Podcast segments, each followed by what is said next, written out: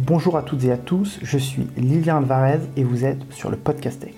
Aujourd'hui, je reçois Laurent Cerveau, ex-ingénieur de chez Apple et actuellement CTO de chez Zenly. Si vous ne connaissez pas Zenly, c'est le réseau social qui permet de voir où se trouvent vos amis. Zenly s'est fait racheter il y a quelques années par Snapchat. Ce podcast est absolument exceptionnel. Laurent me partage sans langue de bois et avec beaucoup d'humour une tonne d'anecdotes sur son travail chez Apple et Zenly. On va parler de sujets qui vont de la gestion des données chez Zenly et des mesures qu'ils ont pris en interne pour avoir une gestion saine et sécurisée des données personnelles de leurs utilisateurs, en passant par plein d'anecdotes sur euh, sa rencontre avec Steve Jobs et du pourquoi du comment de la culture du secret chez Apple. Bref, ce podcast est absolument génial, je vous invite à l'écouter jusqu'au bout, vous allez kiffer. Mais avant de commencer le podcast, je tiens à vous signaler qu'il est sponsorisé par Audible. Audible, c'est une application incroyable pour écouter des livres audio. Que vous soyez en train de faire un footing, dans la voiture, dans le métro, en train de faire la vaisselle, vous pouvez écouter des livres.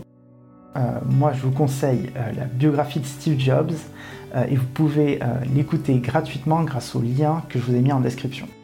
Je profite aussi de ce moment de publicité pour vous parler de ma formation pour freelance. Que vous soyez déjà lancé ou vous souhaitiez le faire, je vous invite à consulter le programme de la formation sur lilianalvarez.com formation. On est sur le point de devenir organisme de formation, donc il est fort probable que la formation vous soit entièrement remboursée. Euh, pour avoir toutes les informations à ce sujet, je vous invite d'aller sur le site internet, donc lilianalvarez.com formation. Tout y est indiqué. J'arrête de faire mon vendeur, retour au podcast. Bonsoir Laurent, comment ça va? Bah écoute, ça va très bien Lilian, et toi? Euh, Ça va super, je te remercie beaucoup d'avoir accepté mon invitation.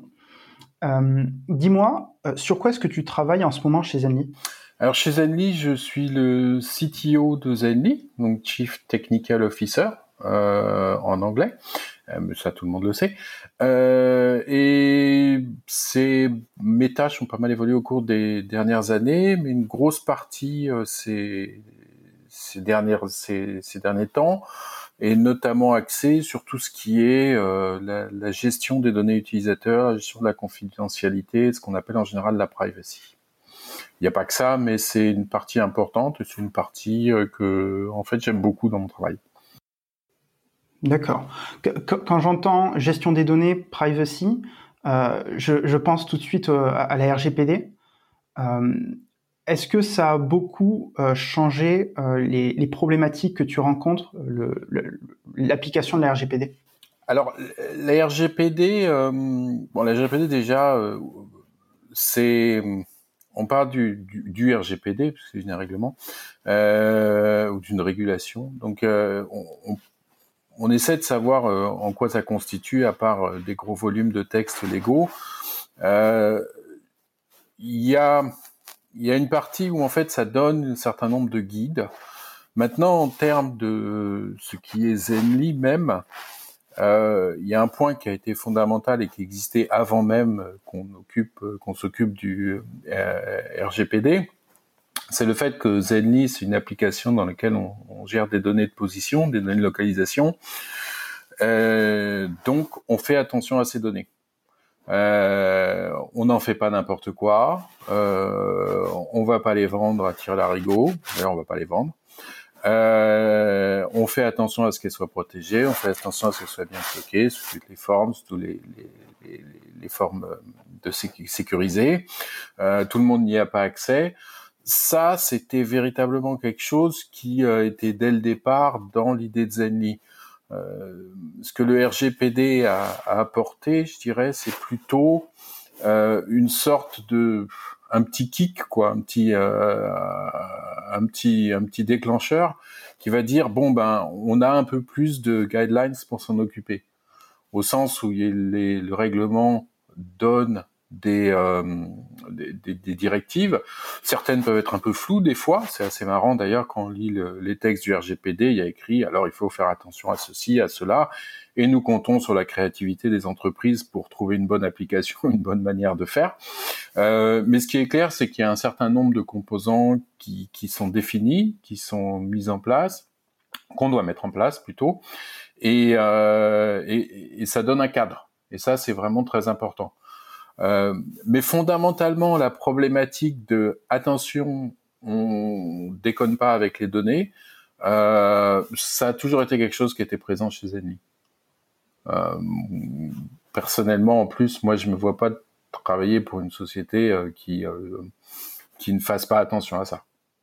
Du coup, tu disais à un moment que tout le monde n'avait pas accès à ces données. Qu'est-ce que tu entends par là? Je veux simplement dire que euh, c'est pas la fête du slip. Donc ça, c'est la manière un peu euh, euh, un peu sympa de le dire. Non, ce que je veux dire, c'est mhm. que tu, tu, utilises des données pour différentes tâches. Euh, tu dois être pour différents process. Tu dois faire attention. Tu dois faire attention à ce que ces process soient bien définis et tu dois faire attention aussi à ce que elles vont pas être utilisées pour autre chose. Euh, donc effectivement, tout le monde chez Zenly n'a pas accès à tout. Euh, S'il y a des besoins, euh, les besoins sont définis, on examine les besoins ensemble, enfin en sorte de, rendre les, besoins de satisfaire aux besoins, mais on va regarder d'abord comment comment on va le faire d'une manière qui permette aussi de dire bah, s'il y a un problème, s'il y a une perte de données, s'il y a n'importe quoi, quelqu'un se fait voler un ordinateur, par exemple, et c'est de la faute de personne, euh, comment on va faire en sorte pour que bah, s'il y a tel extrait de données, euh, il n'y a pas d'informations personnelles sur les utilisateurs?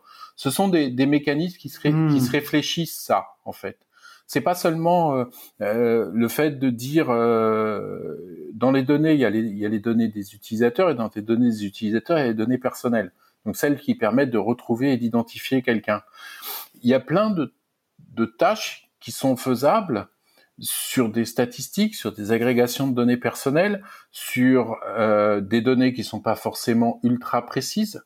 Ça, je prends un exemple très simple. on, on, on, Zenly utilise la date de naissance pour euh, simplement faire ce qu'on appelle au départ de, de l'age getting. Euh, il y a deux types d'age getting. Il y a le fait que, bon, déjà sur toute application, sur l'application Zenly, en général sous l'application Snapchat, en dessous de 13 ans, c'est interdit. Et puis après, il y a les mhm. applications du RGPD qui fait qu'il y a de, de, de l'age getting. En dessous d'un certain âge, c'est pas autorisé, sauf avec consentement parental. Euh, donc ça, par exemple, tu vois, typiquement, c'est un truc que le, le, RGPD nous a fait poser. On s'est posé la question de comment on va faire du consentement parental, comment on va gérer tout ça euh, de manière intelligente, sans récupérer plus de données. Euh, bref, c'est le genre de problématique euh, sur lesquelles j'ai travaillé. Mais euh, ce qui est important, tu vois, c'est de dire, nous, on a dans nos bases de données des dates de naissance qui sont précises tel qu'indiqué par nos utilisateurs. Maintenant, si on veut travailler par exemple sur des données statistiques, on a peut-être juste besoin de tranches d'âge. Donc, quand tu vas faire euh, un export ou quand tu vas extraire des données, tu n'as pas forcément besoin de connaître la date de naissance précise des utilisateurs. D'accord. Donc, c'est surtout euh, pour faire des statistiques plus que pour faire de la personnalisation en fonction de l'âge du utilisateur au niveau de, de l'interface utilisateur, par exemple. Alors, euh, il y a plusieurs usages en fait. Euh, j'ai envie de dire, euh, tous nos usages de données déjà, ils sont, ils sont publics. dans la mesure où on a mis, on a mis en ligne notre politique de, de rétention des, et de conservation des données. Euh, tu, si tu vas sur community.zen.ly, euh, tu tapes euh, combien de temps mes données sont stockées, ce genre de, de phrases, et tu trouveras des réponses à toutes ces questions. On a fait le choix de la transparence. Pour revenir à ton point de départ, il y y a beaucoup il y a beaucoup d'usages de données. Tous ces usages de données, donc les stats, euh, les notions de croissance, les notions de marketing, les notions de R&D, les debugs, ce genre de choses. Et tous ces usages sont reconnus, sont codifiés et euh, font appel à un certain nombre de données. Mais tout le monde n'a pas accès à tout. C'est juste ce que je dis. Tu, tu peux pas arriver, euh, tu peux pas arriver si tu deviens employé de Zenly tu peux pas dire ah super, je vais aller explorer la base de données de Zenly et voir où se trouve Bob. Non, c'est juste impossible. D'accord, je, je, pourrais pas espionner ma petite amie qui utilise Zenly pour pour savoir où elle est, enfin ou mon ex petite amie? C'est pas dans les outils internes de Zenly que tu pourras le faire. Euh, D'accord. Il faut que cette personne dans Zenly, tu l'aies dans Zenly et accepter ton amitié et se soit mis en mode euh, j'accepte de voir ta position euh, précise. D'accord. En, en, fait, quelque part, tu, tu, tu as plus d'informations dans Zenly quand tu as eu le consentement mutuel, parce que c'est une application qui repose sur un consentement mutuel, tu as plus d'informations sur mhm. la position sur laquelle peut se trouver la personne que quand tu regardes les outils internes de Zenly. Mais je, trouve ça même intéressant que euh, vous ayez eu cette réflexion en interne de se dire on va compartimenter un petit peu les niveaux d'accès parce que peut-être un développeur de l'application mobile, il n'a pas besoin d'avoir accès aux données d'utilisateur pour développer euh, son interface, par exemple. Je crois, je crois qu'il y a un truc euh, sur, sur, cette histoire de, de, de compartiment, euh, de compartimentation, euh, je sais pas comment on dit en français. Euh, Je crois que le mot existe. Enfin, je dis, je sais pas comment on dit en anglais non plus d'ailleurs. Hein, je suis pas sûr que le mot existe. Je crois que dès le moment où tu te poses la question de que, tu traites des données personnelles, les données personnelles, c'est un truc qui devient important.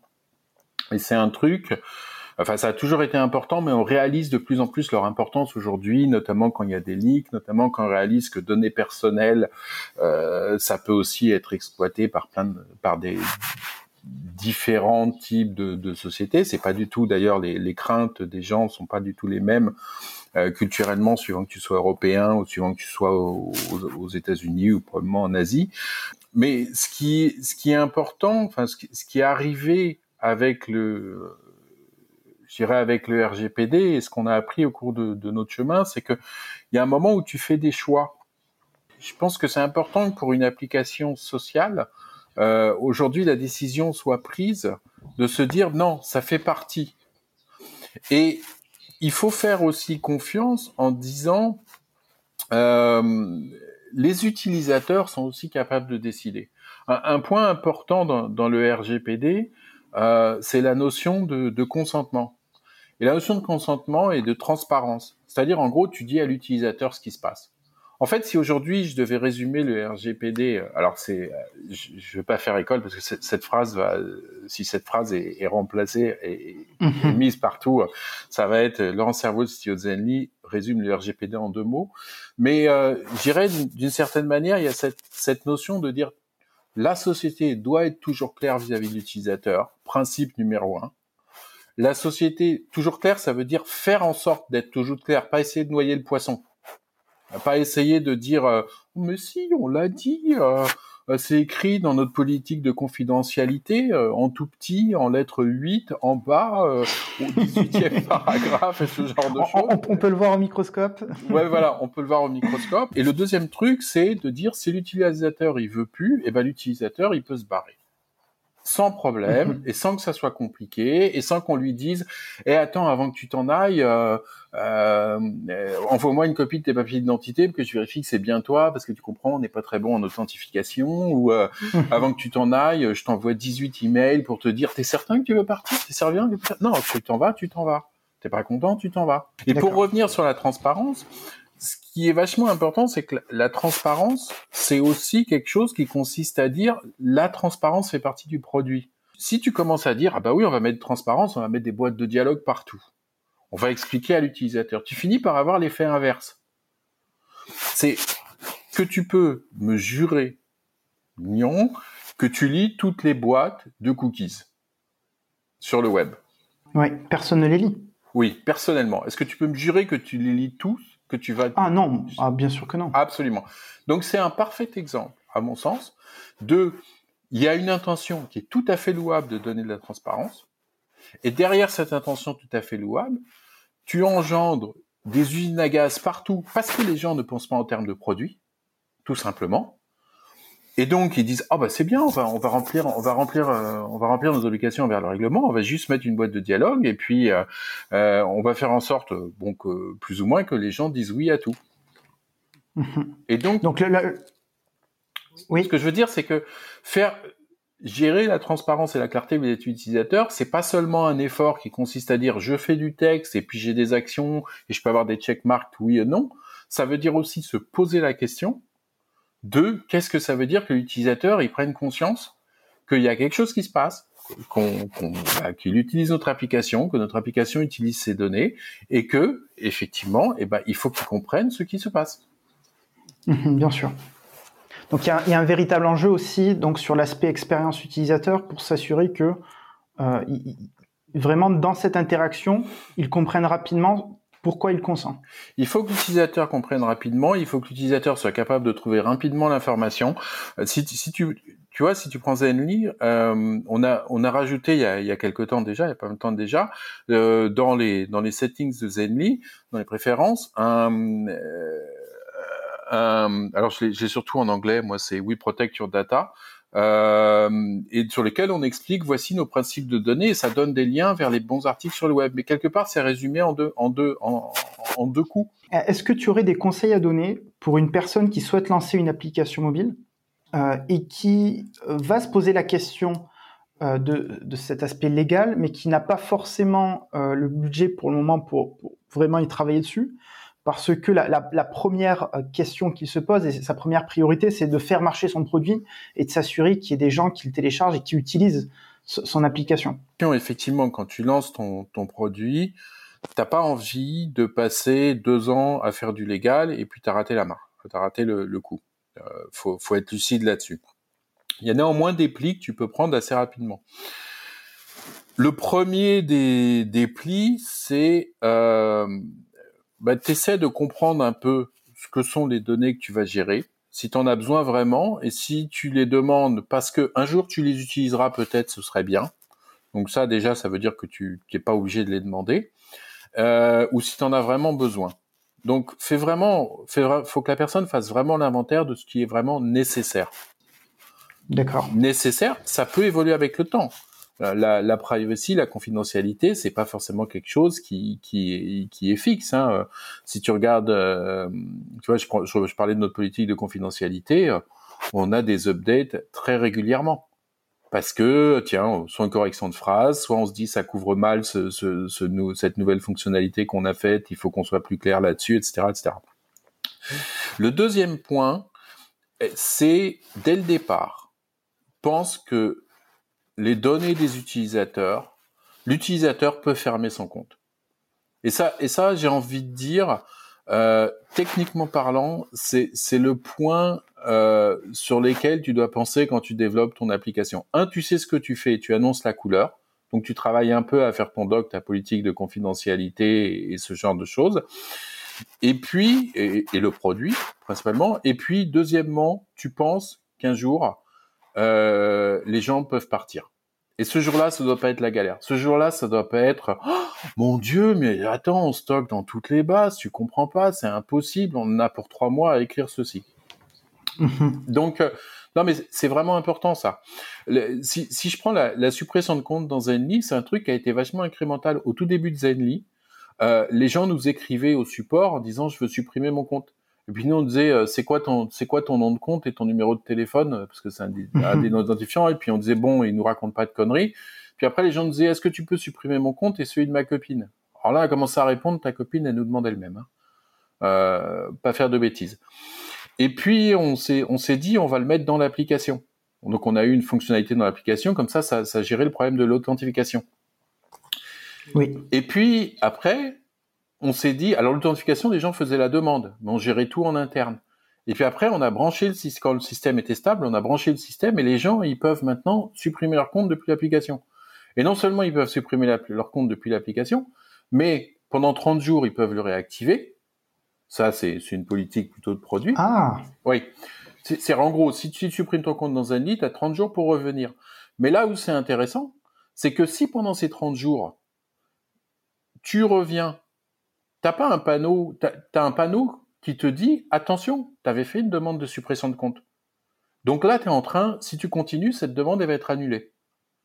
Donc tu vois, c'est vraiment un truc sur euh, le choix de la transparence à l'utilisateur. Il y a, y a, plein d'endroits, et j'ai fait l'essai sur euh, plein de sites, et je ne citerai pas des noms, même si ma liste est très longue, et un jour je l'enverrai. bon, non, je déconne. Mais, euh, donc, euh, mais il y a, tu vois, tu peux tomber sur des, sites ou des applications sur lesquelles il y a marqué euh, supprimer votre compte, euh, tu arrives, tu fais une demande de suppression de compte, et puis en dessous, il y a écrit en tout petit, attention, si par hasard vous revenez sur nos sites web euh, pendant le temps que peut prendre la procédure de suppression de compte, vous êtes automatiquement réinscrit. Et puis après, pendant toute cette durée-là, les 45 jours ou les 30 jours qui suivent, parce que ça, peut prendre du temps pour supprimer les données, tu de passer dans les process, tu veux faire des batchs, etc. Pendant tout ce temps-là, euh, je me souviens parfaitement de cette société où pendant tout ce temps-là, j'ai reçu un email tous les jours de la société. en me disant hey, salut, regarde, t'as pas vu ça, t'as pas vu ça.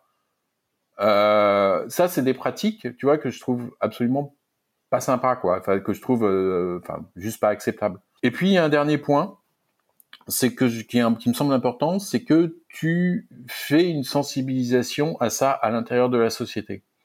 Sensibilisation, c'est d'abord d'expliquer aux gens euh, qu'est-ce que c'est que la privacy? Bah, c'est on respecte l'utilisateur. Euh, c'est pas seulement un ensemble de lois, c'est on, respecte l'utilisateur et puis bah, il y a tout ce qui en découle, ce que ça veut dire en tant que société de respecter l'utilisateur. En tant que société, tu as le droit de faire du business. Ça veut pas dire la privacy, c'est pas euh, développer le produit que l'utilisateur pense que devrait être selon, sa propre vision de ce que devrait être. Euh, ah oui, mais vous n'avez pas le droit de faire ça. Et puis pendant ce temps, je vais poster toutes mes photos sur euh, je sais pas quel truc, euh, sur lesquels toutes les photos seront géotaguées. Je raconte toute ma vie. Bah, tu vois, il y a un espèce de truc. bah, nous, on fait une application de géolocalisation et c'est le but premier. Donc on utilise la donnée de position comme information première. C'est, ça semble, ça semble un peu logique. Oui, mais j'aimerais ça, mais pas ça. Bah, on a le droit de développer un produit et on révise notre produit, on fait des revues de privacy, on discute de tout ça. Euh, mais à un moment, il y a des choix aussi qui sont faits de produits et qui vont pas contre la privacy. Je veux dire, qui sont juste des décisions que tu fais et sur lesquelles on fait en sorte que l'utilisateur soit correctement informé. Derrière ça, il y a le fait de dire, euh, tu, tu dois créer une culture en interne. Donc tu dois créer une culture où quand tu as des nouvelles personnes qui arrivent, tu leur dis bon ben vous êtes ici. Comme je te disais tout à l'heure, c'est pas la fête du slip. Euh, vous pouvez pas aller chercher dans toutes les bases de données. D'ailleurs, vous n'irez pas chercher dans toutes les bases de données parce que vous aurez tout simplement pas le droit. Il y a des accès. Si vous avez besoin d'extraits, bah, vous faites en sorte de consigner. Euh, je sais pas, ça peut être dans un Jira, ça peut être n'importe quoi. Euh, demander une autorisation. Euh, si euh, vous allez pas, euh, voilà, enfin, tu vois, vous avez un comportement qui est juste dans la vie de tous les jours. Et nous, ce qu'on a remarqué, en fait, chez, c'est marrant, chez Zenly, c'est moi qui fais les privacy training des personnes. Les gens, les gens ont des entraînements de privacy. Alors, ils en ont deux. Ils en ont un euh, qui vient du, groupe, et puis ils en ont celui qui, qui est de, de Zenly. Euh, le premier que j'ai fait, c'est vrai que pendant, tu sais, j'étais là en me disant bon, euh, est-ce que, est-ce que ça va leur plaire, quoi? C'est un espèce de côté. Mais en fait, maintenant, c'est au début, je, réservais une heure. Maintenant, je commence à réserver une heure et demie parce qu'il y a plein de questions. Il y, a, plein de questions. Il y a plein de euh, ça, ça, intéresse les gens. Est-ce que tu peux euh, nous parler de cette période au début de Zenly où j'imagine l'objectif c'était de faire marcher l'application, marcher dans le sens où euh, qu'elle rencontre du, du succès? Est-ce que vous avez eu un moment où il y a eu un déclic et vous êtes dit, OK, là, on tient un truc, on fonce dans cette direction, c'est ça qui marche? Alors, alors là, là, on change complètement de sujet. Je suis assez bavard. Je suis assez bavard sur le sur la protection des données. en fait, j'aime ça. Mais euh, euh, Zenly, c'est comment dire? Je pense qu'il y a eu un moment. Moi, je sais que Zenly, j'étais arrivé au départ comme comme consultant euh, ils m'avaient trouvé à travers euh, quelqu'un qui bossait pour eux et qui leur avait dit qu'il me connaissait. Alors, euh, j'avais une réputation, je savais même pas que je l'avais. Euh, et en fait, il y, y a, une période au début où assez courte, sur lesquelles on, était peu, et on a réussi à faire marcher le, le cœur de Zenly, le géologue temps réel sans consommer de batterie euh, sur un espace de temps.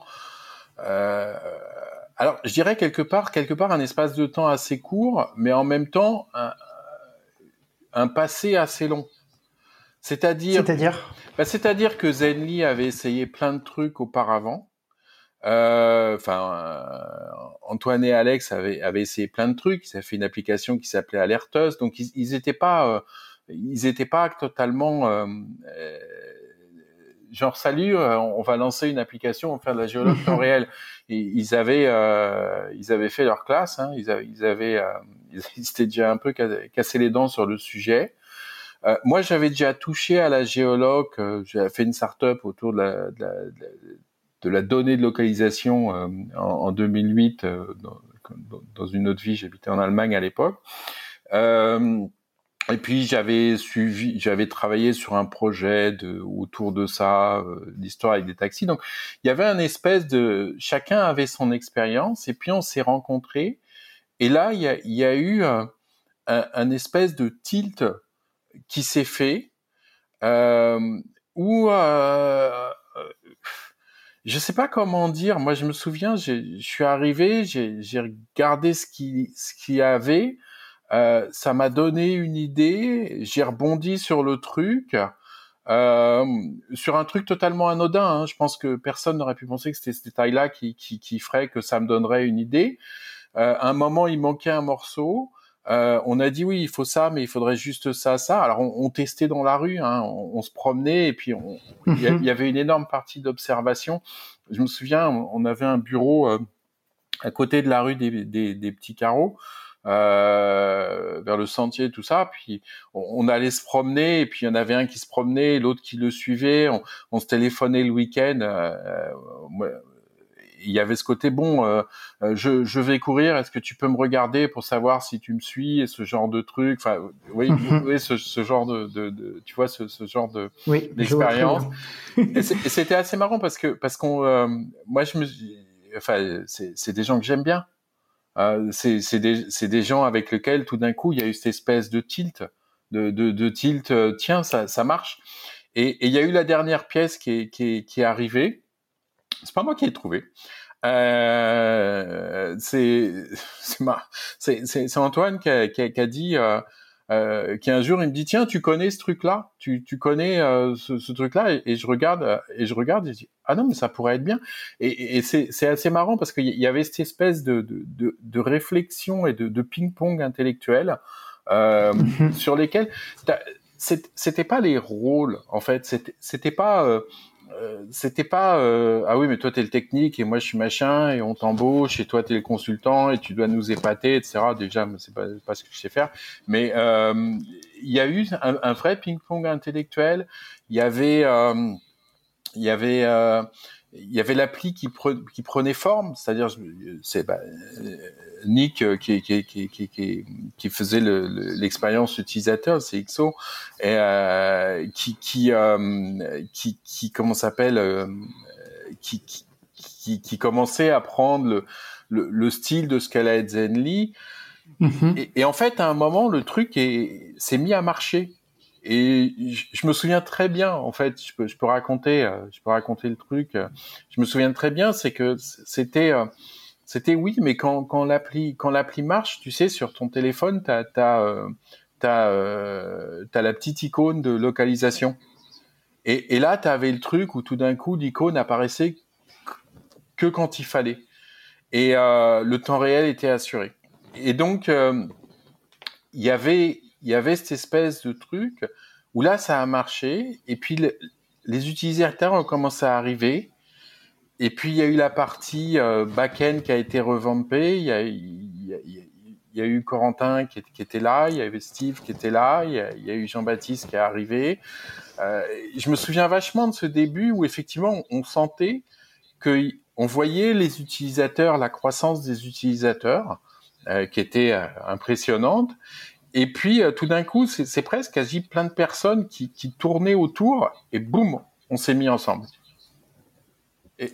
Ça, tu veux dire en termes d'utilisateurs, au moment où vous avez euh, mis en place complètement cette, euh, cette technologie qui permet de diminuer la consommation de batterie tout en ayant le suivi temps réel? En fait, dès le moment, dès le moment où on a mis en place euh, la techno, euh, là, ils ont, il y a eu le lancement. Tu sais, moi, je m'étais dit bon, ça y est, c'est fait mission suivante, quoi. J'étais consultant. Mhm. Et euh, ils m'ont dit non, non, attends, il y a encore des trucs. Euh, et, et, là, et, là, je, je, suivais et en fait, en termes de, de croissance, c'est, c'est, ça a été, euh, ça a été fabuleux. C'est pas des, c'était pas les, les chiffres qu'on a aujourd'hui, mais je parle en termes de croissance. C'est pas, c'était pas, c'est pas, en termes de croissance, c'est espèce de truc. Et là, il y a eu comment, il y a commencé à avoir un truc qui s'est déroulé, il y a commencé à avoir un truc qui s'est passé. Il y, a, il y a, eu des trucs, merde, putain, faut, faut faire le serveur, ça marche pas. tu vois, tu vois, il y a eu tous ces problèmes à gérer. Faut gérer la charge et tout ce genre de trucs. Mais euh, il y a eu un vrai truc où, euh, euh, je pense, oui, vers 2015, c'est une année où tout le monde, tout le monde s'est, tous les éléments sont rentrés dans la pièce, quoi. Est-ce que tu peux nous raconter comment tu as appris la nouvelle du rachat par Snapchat de Zanny alors, comment j'ai appris la nouvelle du rachat euh, par Internet? Je ne savais rien. Euh, c'est vrai? Non, je déconne. Non. j'ai eu peur. alors, alors c'est assez marrant parce que c'est des trucs où euh, je euh, euh, je sais pas ce que je. Enfin, déjà, je raconte. Sais pas ce que tu peux dire par rapport à ça? C'est pas ça. Moi, moi, moi, je suis pas quelqu'un qui va. À la fois, je suis très bavard là tu dois t'en rendre compte.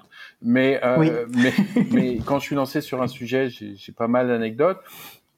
Mais en même temps, euh, en même temps, il y a, y, a un, y a un côté où je, je veux pas en raconter trop parce qu'il y a des trucs, c'est, c'est, euh, bah, ça fait partie du domaine euh, du, du, secret. Tu disais tout à l'heure, j'ai, mhm. été, euh, j'ai été chez, chez Apple.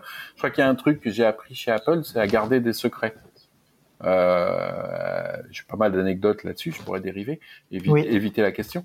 Euh, non, le, le, bon, en gros, c'est un processus assez simple, c'est-à-dire qu'à un moment, euh, tu as des histoires de, de, de rachat.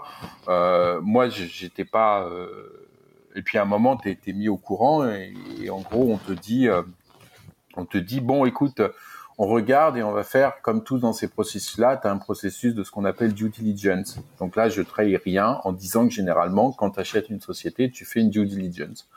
Oui. Euh, due diligence, ça veut dire que tu regardes ce que tu achètes, euh, tu regardes s'il n'y a pas de lézard et tu as un état des lieux complet pour qu'après on ne dise pas vous nous avez raconté des bêtises ou euh, enfin que ça soit clair des deux côtés quoi transparence et un jour, et un jour, euh, je me souviens, euh, Antoine et, Alexis, ils me disent, on voudrait te parler.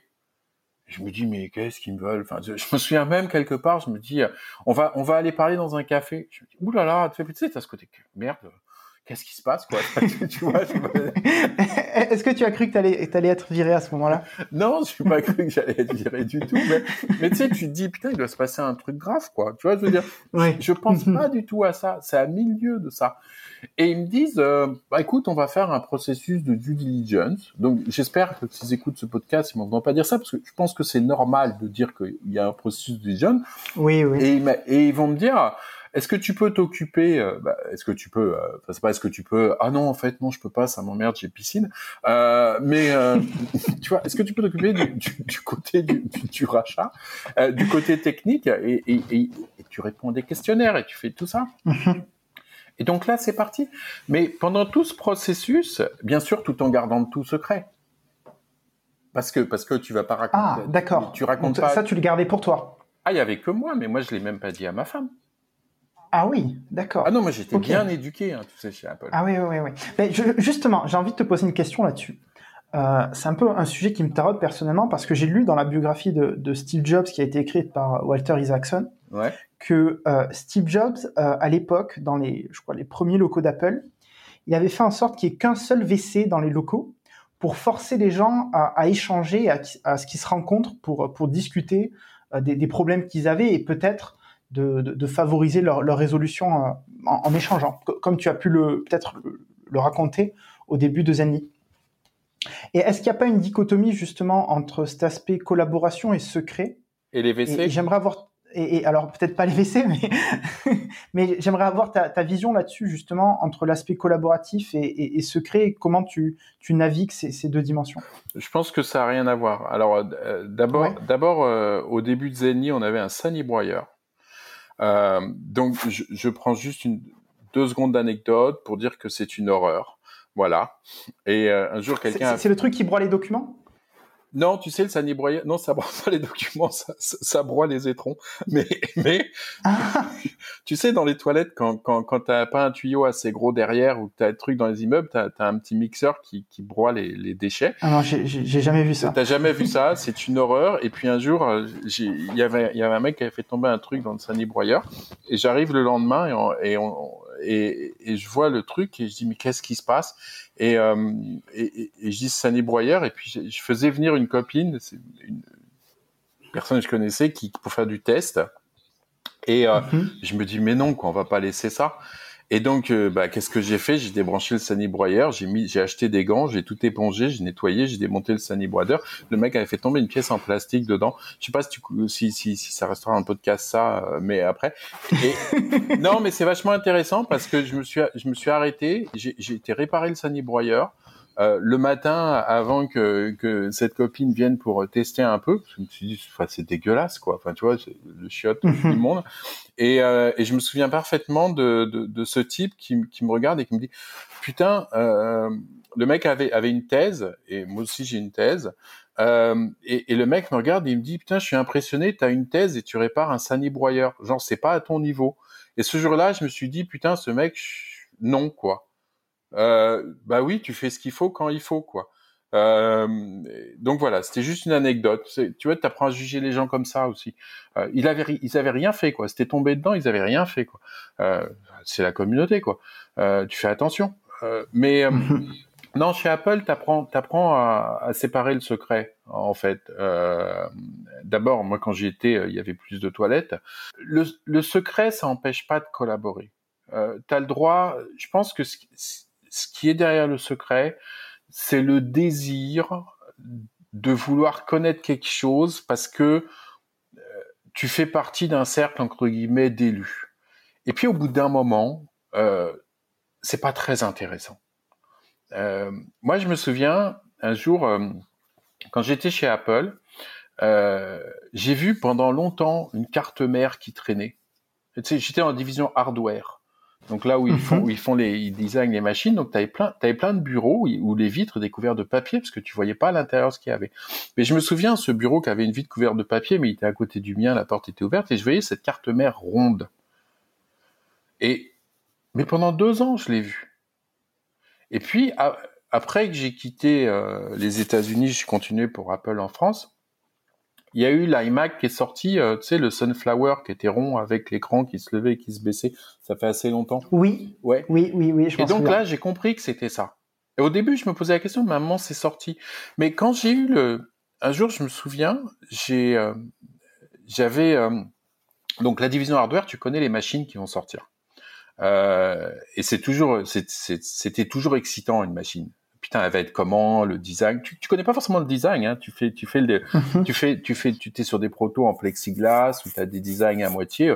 Moi, le, cu- le cube, je sais pas si les gens se souviennent du cube d'Apple, mais j'avais travaillé sur le cube. Donc ça, ça fait longtemps, hein, ça fait 20 ans. Euh, euh, j'ai pas vu le cube avant qu'il soit présenté, quoi. J'ai vu une vague enclosure plastique, euh, mais, mais c'était tout. On avait des trucs dans des, des bouts de métaux, quoi. Et euh, et je me sou- donc tu travailles avec ça, tu t'en fous du secret, tu sais pas à quoi ça va, ça va Mhm. ressembler, tu sais que tu as un cube, tu parles, tu as des trucs, mais tu apprends à pas en parler, c'est un exercice de pas en parler. Moi la première fois que je me souviens quelqu'un, j'étais j'étais chez, chez Apple et j'attendais euh, euh, j'attendais mon visa en France avec une personne. Et cette personne, donc tu la recroises après, forcément tu crées des liens euh, au début parce que tu attends ton visa ensemble, puis après la vie fait que tu les gardes ou tu les gardes pas. Euh, mais on se croisait de temps en temps et puis il reste ce petit lien. Et si je le croisais aujourd'hui, on aurait toujours ce lien. Et euh, et il me parle d'un truc et il me dit ouais ceci cela et, et- et je dis ouais tu sais on fait ceci comme t'es trop content t'es le possesseur d'un secret donc tu sais t'es quasi Dieu quoi euh, tu, tu fais partie du cercle des élus quoi et, et tu le racontes et en fait au moment où je l'ai raconté je me suis dit putain quelle connerie parce que je- il me dit ah ouais je lui dis tu le dis à personne hein.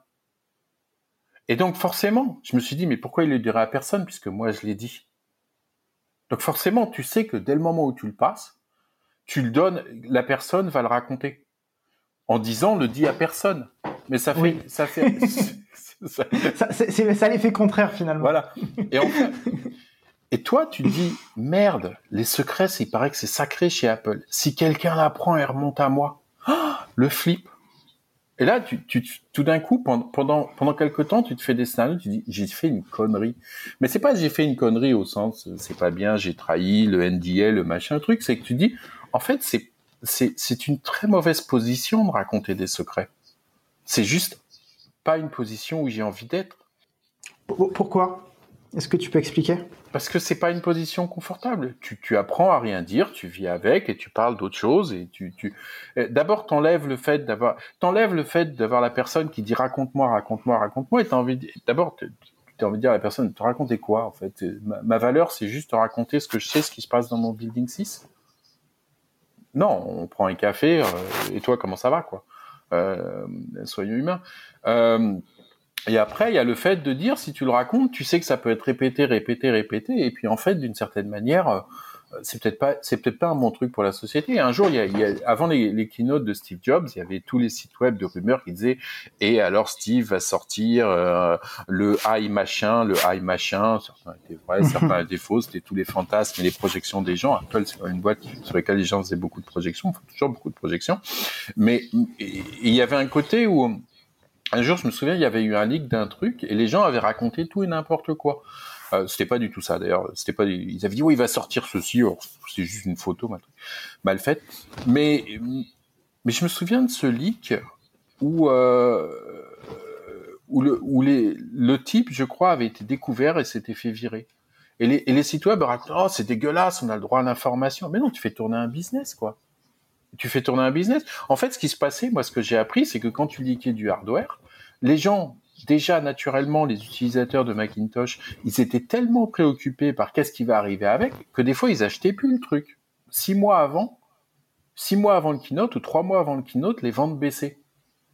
Et donc tu avais un vrai problème sérieux de société qui consistait à dire comment on va garder suffisamment de secrets parce que si ça si ça leak trop, tout d'un coup les gens disent ah bah il y a ça qui va sortir, bon c'est évident, j'achète pas le truc maintenant, j'attends. Hmm. Et donc, tu avais un vrai problème de ramp-up. Il fallait arriver.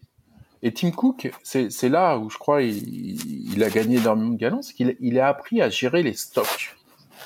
À faire en sorte qu'il n'y ait plus jamais de stock. Parce qu'on pense jamais à ça. Mais il faut que les stocks se vident. Là, Apple a annoncé, euh, on va faire nos processeurs. Je crois, je suis plus très bien, mais non, je sais quand même. Mais euh, il y a des gens qui vont se dire ah ben je vais plus acheter d'Intel. Moi j'en ai acheté un il y a pas longtemps quoi. Tu, tu, tu vois ce que je veux dire? C'est ah oui ça sera pas supporté machin ça ouais peut-être que ça me suffira pour mon bonheur pendant 10 ans et que je ferai pas de nouvelle OS et que tout sera très bien parce que la machine est top. Puis je serai dans 10 ans. Et, et, donc en fait, en fait, tu, tu veux pas, tu veux pas être le point de départ. Il y a un moment où tu te rends compte que si tu trahis un secret, c'est le point de départ. Tu peux être le point de départ d'un truc qui va échapper, qui peut faire effectivement des torts que tu n'imagines pas, autre que la petite satisfaction de faire partie d'un cercle d'élus. Quand le mhm. mec, quand le mec dont je te parlais avait avait leaké le keynote, il avait été par hasard, il avait été retrouvé. Je t'avais dit tous les sites de rumeurs avaient parlé de droit à l'information et trucs comme ça. Le mec, c'était en interne, tout le monde disait putain le salaud quoi il est en train de liquer des informations, il est en train d'abîmer la boîte, on a des problèmes de stock et on a, on a des problèmes de stock au sens, dans les deux sens, au sens euh, faut régler, faut régler l'inventaire, l'inventaire, et puis euh, et puis ça, et puis ça, tout d'un coup ça, euh, puisqu'il y a des rumeurs, tout d'un coup la bourse elle fait du yo-yo. Euh. Aujourd'hui, euh, tout le monde dit, tu as des actions Apple, t'es content, t'es super content, ça va, c'est bien. Mais à l'époque, ça valait pas ça, quoi. Ça valait 14 dollars avant split par je sais pas combien et je sais pas combien, quoi. 17 ou 4 ou 7 ou je sais plus combien, il y en avait combien il y en avait quoi.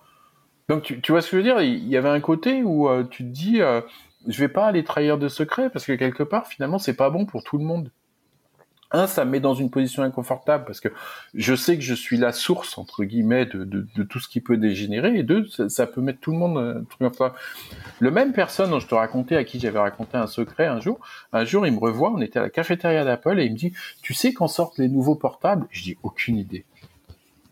Aucune idée. Alors là, vraiment, il me dit, putain, euh, ça fait longtemps, les PowerBooks, ils sont vieux, c'était avant les MacBook Pro, c'était les PowerPC. Tu sais quand ils sortent? Je dis, écoute, j'en sais rien, j'ai pas travaillé là-dessus. J'en avais un dans mon sac. Au pied. Au pied. Mais là, j'avais appris. J'ai rien dit. Mhm. Donc, finalement, juste pour revenir un petit peu à, la question, tu dis que euh, le fait de collaborer, enfin, cet aspect du secret n'empêche pas la collaboration tant que tu ne n'expliques pas finalement la finalité du produit, mais que tu, tu te limites aux problèmes techniques auxquels tu es confronté? Tu te limites aux problèmes auxquels tu es confronté. C'est pas forcément un problème technique ça peut ça peut être un problème de euh, oui bien sûr tu vas pas raconter euh, mais tu, tu vois ce que je veux dire les les, euh, les gens vont parler Apple vont parler surtout design vont parler tout, toujours ceci mais si, si, tu es dans un problème technique finalement tu oublies ton, ton côté design tu oublies ton côté produit fini. Quand quand quand je sais plus quelle machine avait été lancée il y a 20 ans le problème technique c'était qu'on changeait on changeait la manière de faire ce qu'on appelle des bridges le South Bridge et le North Bridge qui sont des, des pièces de hardware des contrôleurs et on les réunissait dans un seul, etc. Euh, et en fait, ça c'était un problème technique qui était vachement important en termes de design architectural, qui était probablement aussi important, mais un, les gens s'en foutent et ils vont juste dire ah, putain c'était un PowerPC G5 machin, etc. Mais derrière, y avait toi dans le fond, bah, tu tu sais une partie de secret, mais dans le fond tu t'es pas obligé d'en parler, t'es pas obligé de puis il y a un côté, euh, tu veux tu veux te concentrer pour que ça marche quoi. Bien sûr. Ok. Et est-ce que tu l'as vu naître, cette culture du secret chez Apple, ou est-ce que quand tu es arrivé, elle était déjà bien en place? Oh, Je suis arrivé en 2000, donc euh, j'ai rien vu naître. Euh, il y, a eu, y a eu un moment où avant, enfin, je, pense que dans la période 80, 80 fin 99, je suis arrivé. Euh, je pense que dans la période 94, 95, 99, il y a eu beaucoup de leaks qui ont été faits et euh, les gens liquaient, il y avait beaucoup de sites de rumeurs, il y avait beaucoup de, de, de... Et, et, en fait, je pense que effectivement, ça, ça, ça euh, il, y a, il y, a, un sens du théâtral aussi. Hein, euh, Steve, mhm. Steve, Jobs, hein, je fais mon cadran et les deux laptops et les deux desktops. ah merde, il y en a un qui manque. Qu'est-ce qu'il va avoir Est-ce que ça va être cette fois-ci Pas cette fois-ci euh, faut que tu apprennes à respecter, puis tu apprends de ça, quoi. Tu apprends aussi à jouer, tu, ça fait partie de la culture, ce sens du théâtre. Euh, quel est le produit euh, auquel tu as contribué chez Apple dont tu es le plus fier aujourd'hui? Alors chez Apple, j'ai fait des drivers audio. Euh... Pour quel pour quel device? J'ai vu macOS, il me semble. Euh, oui, alors macOS c'était tous les hardware. J'étais responsable des drivers audio de, de 99-2001. Euh, je, et puis après, je suis parti euh, dans une division à Paris où on a fait ICA Licing, qui était dirigé par Jean-Marie Hulot, euh, qui était l'ancien CTO de Next, mhm. et Bertrand Guilleneuf, Sébastien Maury, Olivier Gutenesch, plein de gens. Il y avait Toby Patterson, il y avait et puis après, je suis parti, j'ai bossé sur Logic Audio. je crois que la, la partie qui me il y a, deux parties sur lesquelles euh, sur lesquelles j'ai des très bons souvenirs. Euh, c'est la partie euh, driver audio, responsable de l'équipe driver audio, parce qu'il y a une partie, il fallait faire la transition macOS 9, macOS 10, et, j'ai eu un, il y avait plusieurs équipes audio chez Apple, il y en avait une driver, il y en avait une de l'OS, et avec le type de l'OS, on a eu un déclic, on s'est super bien entendu. Et donc on, on, était là, il y avait lui, il y avait le mec du marketing, euh, et, quelque part, on a fait, on a fait l'audio de macOS 10. Alors lui faisait Core Audio, moi je faisais ce qui était en dessous. Euh, mais il n'y avait pas de, pareil quoi. C'est comme début de Zenly, il y avait cette espèce de communauté. Ah ouais, alors on va faire ça dans le driver associé. Comment tu fais ça? Et ouais, et moi faut que je fasse le FireWire, c'est super important. Enfin, tu vois, il y avait, on, on, a construit un peu au début. C'est quand même génial. J'étais thésard en France. Euh, et, et, et, les gens disaient ah tu fais une thèse? Ah oui c'est un truc qui sert à rien pour les esprits intellectuels euh, ce, ce, côté très dévalorisant euh, à mhm. l'époque où à la fois c'est on en est très fier mais en même temps euh, c'est quand même des gens inadaptés à la société et au vrai travail dans la société où on est des hommes et des durs enfin, c'est ce genre de conneries là quoi avec toutes les sociétés de mhm. conseil et tout ça et donc et donc, moi, je me suis, je dis ça parce que j'ai un copain qui une société de conseil qui me dit, oui, j'ai regardé les profils et toi, tu es le doux rêveur, machin. Euh... Mais je, je, peux pas. tu sais, l'époque où toutes les boîtes de conseil disaient on va faire, on va mettre un peu d'analyse transactionnelle de machin pour comprendre. Enfin, c'était vraiment du, du grand n'importe quoi. Et on va faire des méthodes Meurice et tout genre de bordel. Euh, je pense que ça existe encore. Hein. Mais euh, et, et, donc et, et, moi je me souviens euh, donc je, je, suis parti, je me suis fait embaucher chez Apple et et, euh, et puis après avec ce type quelque part j'étais six mois après ça j'étais dans la position euh, bah, je construisais un nouvel OS. Je construisais OS 10, le Mac OS que tu connais aujourd'hui. Et je pense que de moins en moins de personnes connaissent Mac OS 9. Quoi. Mais on construisait ça, ce, ce mélange d'Unix et de Macintosh euh, traditionnel. Et, et on faisait l'audio de ça. Et c'était génial. Le copain, après, en question, il, a, il a travaillé sur le store, il a travaillé sur... Euh, euh c'est marrant, le copain en question, euh, il est australien. Une de ses plus grandes joies, c'est quand il a bossé sur, euh, euh, quand il a su qu'ACDC était dans le store, quoi. Tu, tu, tout d'un coup, tu, c'est ces rêves-là que tu gardes, quoi. Et, mhm. et parce que parce que ACDC australien, bien sûr. Hein, je pense que tout le monde l'avait compris et le sait. Mais il faut apprendre et éduquer les masses. Mais le il y avait un côté, ça c'est un truc sur lequel j'ai, j'ai un très bon souvenir, je suis très fier. Et le deuxième point, c'est le début de l'équipe de Paris avec euh, avec Jean-Marie Hulot. On avait bossé sur iCal et iSync. Euh, et là, pareil, euh, il y a une sorte euh, de groupe. Plus que ce qui est fait, c'est le groupe le groupe et la, vie de groupe, le fait de faire quelque chose, c'était vraiment top. J'étais pas, j'étais pas euh, engineering manager à l'époque. Le, la seule, le seul boulot qu'il avait pour moi, c'était project manager. Comme je voulais absolument continuer chez Apple parce que c'était vraiment une boîte que j'aimais beaucoup. C'était mon premier boulot aussi. Hein. Euh, j'ai pris un job de project manager, donc il y avait à la fois une certaine frustration de pas faire de l'engineering, et en même temps j'ai appris tellement de trucs qui m'ont servi aujourd'hui dans la, qui m'ont servi dans la vie, quoi, sur les relations avec. Comme quoi? Bah, je bossais, c'était moi qui faisais la liaison entre l'équipe en France et les États-Unis. Je bossais avec les, je bossais en décalé, je bossais avec des Américains, je bossais. Euh, euh, tu sais, c'est assez marrant quand on s'est fait racheter par Snapchat. Il y avait un côté, ah oui, je me souviens, 9 heures de décalage, meeting à 5 heures, meeting à 6 heures, quoi. Et puis vous me prenez le soir après quand j'ai rentré. Enfin, tu vois, il y a une espèce de de truc. Euh, il y avait une espèce de tout ça. C'était, j'avais l'impression de réutiliser une expérience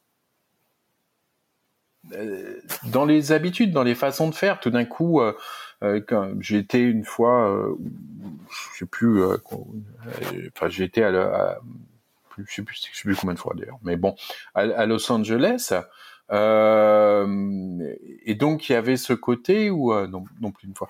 Été, j'étais à Los Angeles chez Snap et je il y avait un côté, tu redébarques en Californie, t'es, puis tu dois faire le mélange des, des, deux mondes, quoi. Tu ramènes les deux cultures.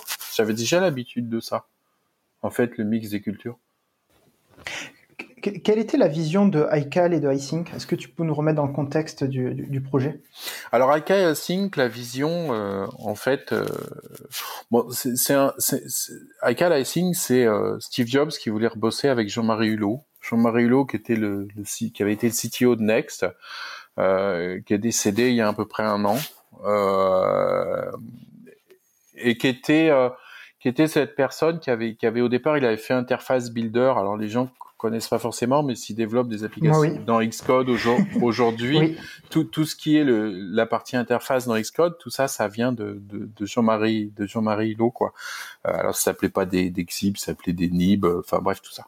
Euh, mais euh, et, et, en gros, euh, je crois que Jean-Marie avait avait il, il était il était il, il voyait de temps en temps Steve et euh, et donc il lui avait dit mais tu sais il y a un truc qui sera important un jour dans la vie des gens c'est le téléphone portable.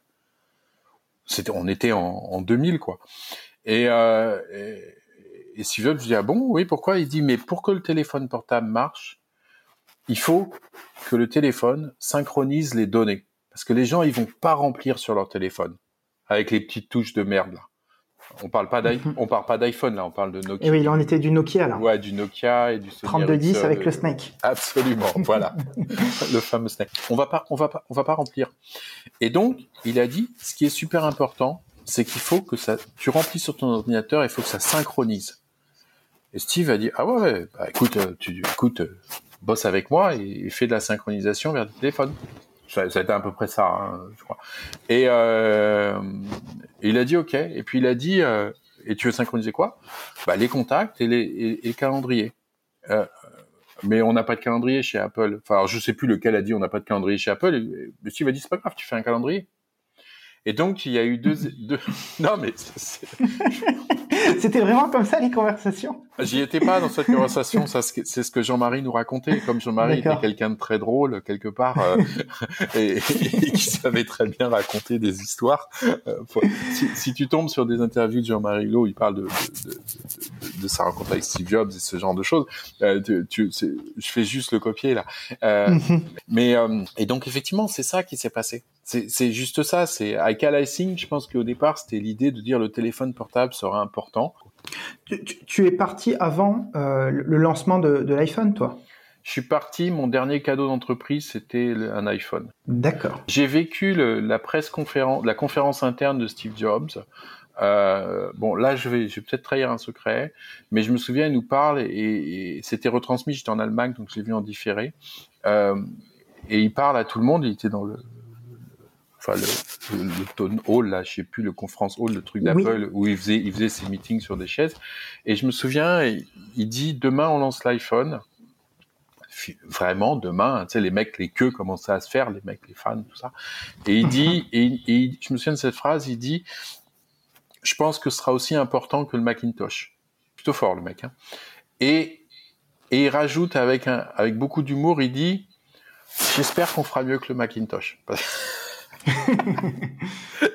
ou un truc comme ça qui montrait que ouais, on est en position de faire un vrai truc et cette fois-ci on va pas se faire doubler par un autre quoi, tu vois. Il y avait ça. Mais euh, oui, c'est c'était mon dernier cadeau. De temps en temps, on avait des cadeaux d'entreprise, on n'avait pas on n'avait pas des masses, mais j'ai eu des iPods et, un iPhone. L'iPhone, j'ai toujours d'ailleurs. Il est cassé, mais j'ai toujours. Tu, tu, as vécu du coup euh, plutôt la sortie de, de, euh, de mince, j'ai perdu le nom, euh, de le, euh, le, le, le, MP3 qui, qui a avec les 1000 chansons, etc. Ah ouais, l'iPod, ouais. ouais L'iPod, oui, oui.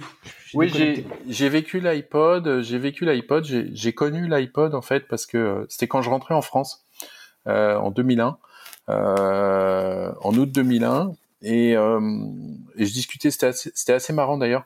Je discutais avec euh, quelqu'un que j'avais connu euh, là-bas, qui bossait dans l'audio aussi, mm-hmm. sur des trucs plutôt hardware. Euh, tu sais, il y a toujours du hardware dans, dans, les chipsets, ce genre de choses, les haut-parleurs. Et puis je lui dis tiens, salut Larry, ça va? Il me dit ah salut Laurent, c'est Laurent Larry quoi. Et je dis, je dis mais tu fais quoi en ce moment? Il me dit écoute, euh, je suis sur un projet, il est secret, euh, je peux pas t'en parler. Alors en fait, je t'ai dit que le secret, faut pas en parler, mais moi je sais que si quelqu'un te dit je peux pas en parler, c'est qu'il crève d'envie de t'en parler.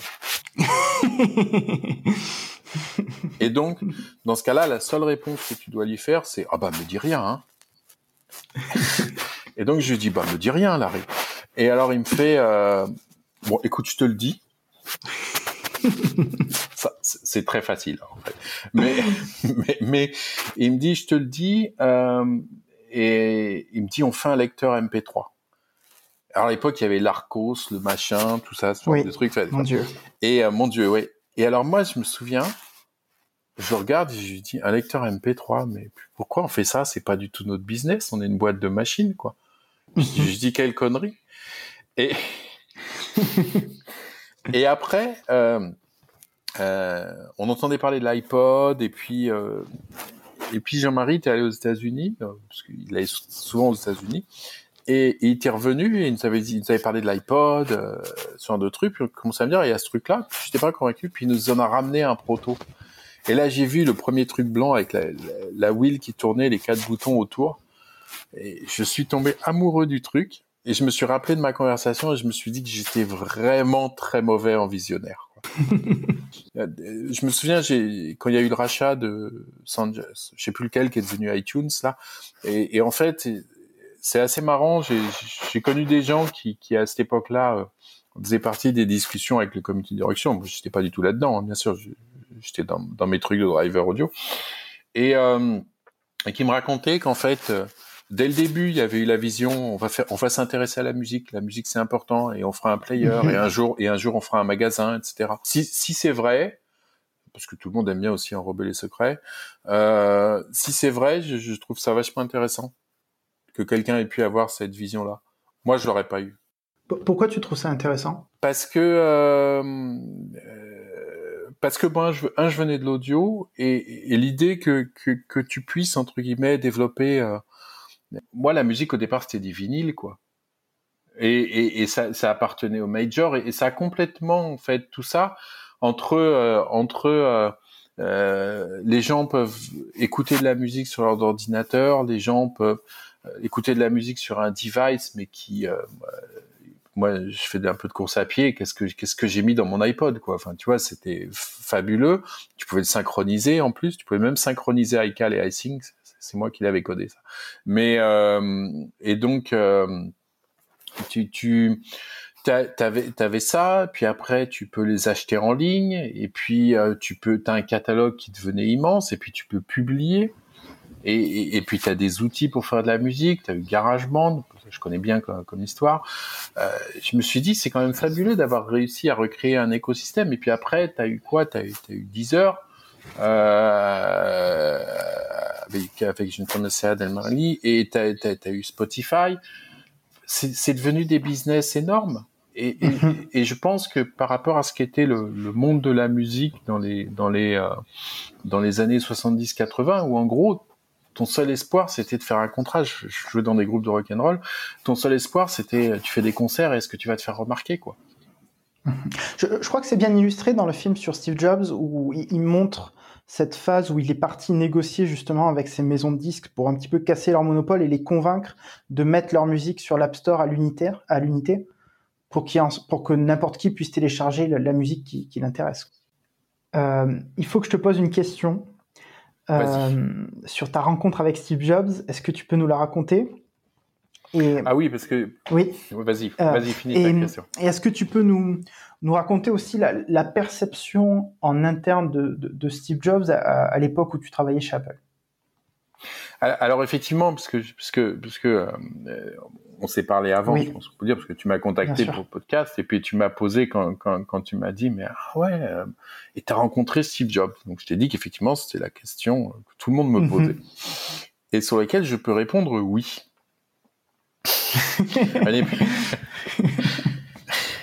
donc et je me suis pas lavé les mains pendant 15 jours. Non, mais voilà. Euh, j'ai juste rencontré, euh, c'était quand, quand, on avait lancé iCal, euh, je crois, enfin, je sais plus, il y avait un lancement à Paris, c'était une des dernières Apple Expo où il y avait une démo.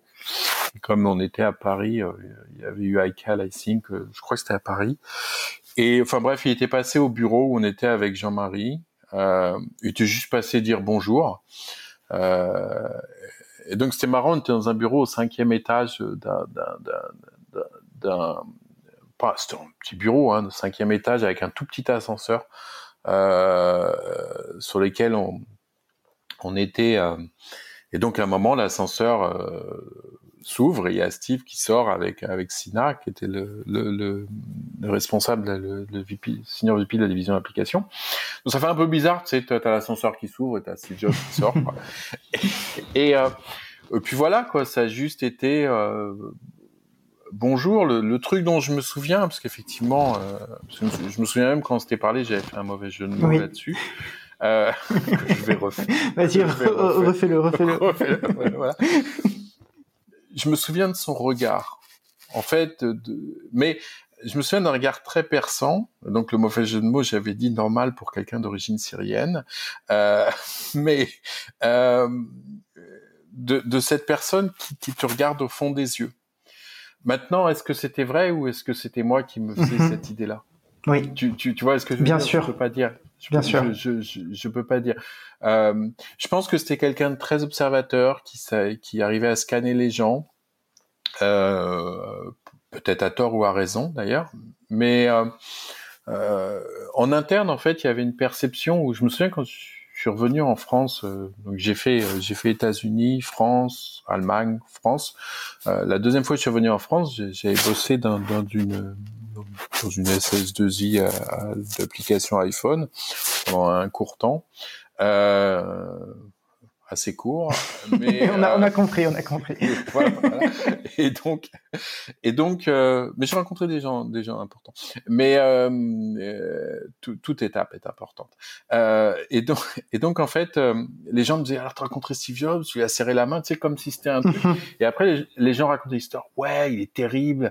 Il paraît qu'il virait des gens dans les ascenseurs parce que les gens, je sais pas quoi. On peut arrêter le bullshit, quoi. Euh, peut-être qu'il a fait ça, il a probablement fait ça, mais je pense que c'était avant tout quelqu'un qui était très concentré sur euh, faisons quelque chose, inventons quelque chose, créons des produits et et en fait, moi, je, me souviens d'une discussion avec d'autres personnes. C'était pas l'homme qui mettait de la, enfin, il mettait, il y avait une pression, il y avait un truc, il drivait les gens, il, tout ce que tu peux lire sur, il, il leur faisait donner le meilleur d'eux-mêmes, et tout mhm. ça, c'est vrai. Il y a probablement des tricks qu'il utilisait qui n'étaient pas forcément entre guillemets, oh, c'est super classe, etc. C'est vrai. Mais, mais moi, c'est marrant. Euh, je me souviens de, il, il participait aussi activement il, était, enfin, il était dans le bateau, quoi. Il, avait les, il regardait. C'était pas, t'allais le voir et tu présentais. C'était, est-ce que c'est bien, Monsieur le chef, quoi. Enfin, moi, je l'ai jamais fait les présentations, mais c'était, euh, oui, mais ça c'est pas bien, mais, mais, on pourrait faire mieux. Mais ah, ça c'est bien, mais on pourrait. Moi, moi je, je, me souviens de ce truc. Euh, c'est pas euh, ma perception de Steve Jobs. Elle vient à travers deux brevets, deux brevets que qu'on a déposés avec Cal Helsing et sur lesquels j'ai mon nom. J'ai pas mon nom parce que j'ai inventé un truc, j'ai mon nom parce que c'est moi qui avais parlé avec l'avocat du brevet. D'accord. Comme quoi. Il en faut peu. Il, en faut peu, quoi. Je me souviens, ces deux brevets, c'était des, des, des, des idées qui avaient été synthétisées par Steve Jobs. Jean-Marie est allé aux États-Unis peut-être un seul des brevets. Mais je me rappelle aux États-Unis, il dit oui, alors je sais pas faire ceci, cela. Euh.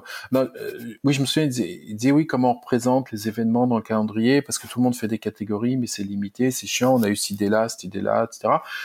Et Steve a dit oui, mais c'est simple. Moi, j'ai ma vie à Apple, j'ai ma vie à Pixar. on fait deux calendriers. Et le multicalendrier, c'est venu de ça, mais ce qui, ce qui m'a, le souvenir que j'ai, c'est cette capacité de prendre l'idée, de la synthétiser et de la redistribuer aux gens. Et il y a un côté, je pense, euh, euh, au-delà de tout ce qu'on pourrait à côté sur le côté terrible, je pense que c'était quelqu'un qui était, euh, j'ai jamais vécu personnellement, je sais pas, euh, tu vois, j'ai pas eu de relation personnelle avec lui, mais je pense mhm. qu'il il, était capable, il était capable. Ok, je vais serrer la main, comme je sais pas combien de personnes, quoi. Mais mais je pense que c'était quelqu'un qui, bah, c'était un être humain aussi, quoi. Tu vois, je veux dire, qui, qui, a appris, qui, qui, a fait son évolution, qui est revenu. Enfin, c'est quand même extraordinaire l'évolution de cette personne entre tout ce qu'on racontait sur le type caractériel, etc. Mais quand même, quand il est revenu, bah, il a créé un truc monstrueux et il s'est pas planté. Tu vois ce que je veux dire? Il n'y a pas eu de faux pas. Donc, tu, si tu fais pas ça, si t'apprends pas, si t'as pas appris à à, comprendre aussi avec qui tu bosses, les êtres humains et ce genre de choses. Si t'es juste un connard, même si t'as tout le talent, à un moment t'es tout seul. C'est vraiment quelqu'un qui, moi, j'ai souvenir de cette capacité à euh, faire tomber la pièce naturellement que t'arrives pas à exprimer, quoi. Que les autres n'arrivent, que les, autres amènent les idées, et les autres amènent un environnement, et il arrivait à faire en sorte, à cristalliser l'idée au bon moment. Et je crois que c'est ça qui est le plus important. J'ai des, j'ai des personnes qui ont, qui, ont, qui ont, bossé, je connais des personnes, euh, pardon, je les ai pas, j'ai dans mes connaissances des personnes qui, qui ont vraiment bossé et participé avec lui et tout le monde dit non, c'était fabuleux quoi. C'était, euh, ouais, il y, avait de temps en temps des, euh, des, des manières, enfin tu vois, des, des élans émotionnels quoi. Mhm. Mais tout le monde dit c'était fabuleux, j'ai appris tellement sur la capacité à aller droit au but, à enlever ce qui est inutile, à, à pas me poser de questions, à se replonger dans qu'est-ce qui est important quoi. Et euh, moi, c'est ça que je retiens. Et c'est la vision que, moi j'en avais en interne, et je pense que beaucoup de personnes que j'ai connues en avaient. Laurent, merci beaucoup. Le podcast touche à sa fin. Est-ce que vous recrutez par, par exemple en ce moment chez Zenly Alors, on recrute chez Zenly, euh, mais, si c'est juste pour me voir, euh, c'est pas la peine. Il faut avoir un truc après. je déconne.